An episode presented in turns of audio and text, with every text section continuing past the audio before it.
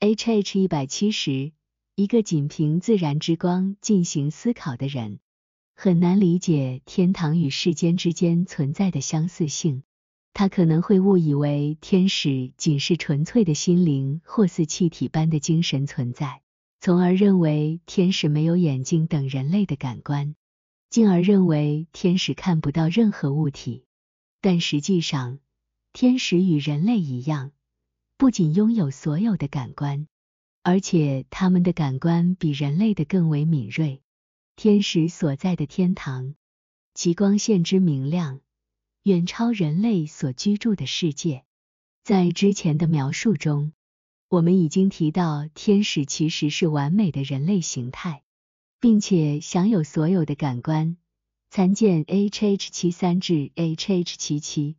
而天堂中的光明。也比世界中的光明要亮得多。参见 hh 一百二十六至 hh 一三二，hh 一百七十一。在天堂里，天使们所感受到的东西，虽然与我们在地球上感受到的有许多相似之处，但它们更为完美、丰富。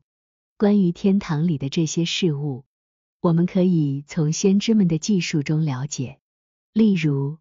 以西结在新圣殿和新地上所看到的，这些在第四十章到第四十八章中被描述，以及但以理在第七章到第十二章中看到的，还有约翰在启示录中所描述的意象，从头到尾。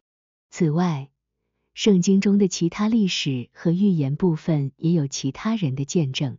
当天堂向他们打开，他们看到了这些东西。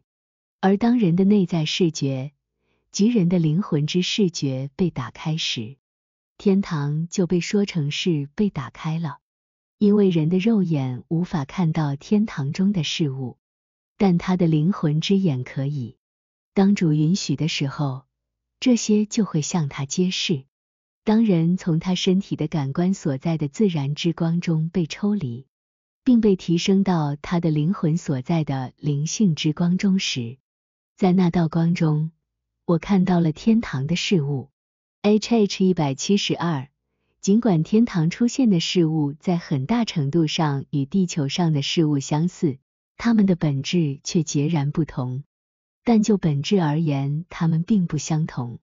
天堂中的事物来自天堂的太阳，而地球上的事物来自世界的太阳。从天堂太阳存在的事物被称为灵性的。而从世界太阳存在的事物被称为自然的。hh 一百七十三，天堂中的事物存在的方式与地球上的事物不同。在天堂，一切都是有主根据与天使的内在对应存在的。天使拥有内在与外在，内在与关乎仁爱和信仰的一切事物相对应，因此与意志和理智有关。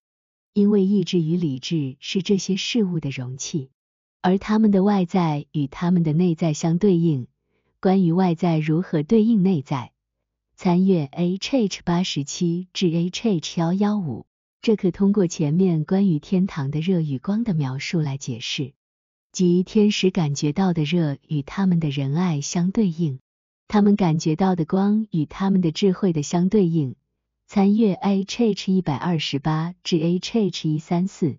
同样，由天使感知而出现在他们面前的其他事物也是如此。hh 一百七十四。当我与天使在一起的时候，我看到了那里的事物，它们与这个世界上的事物完全相似，感知的如此真实，以至于我并不知道我是否真的在那个世界中。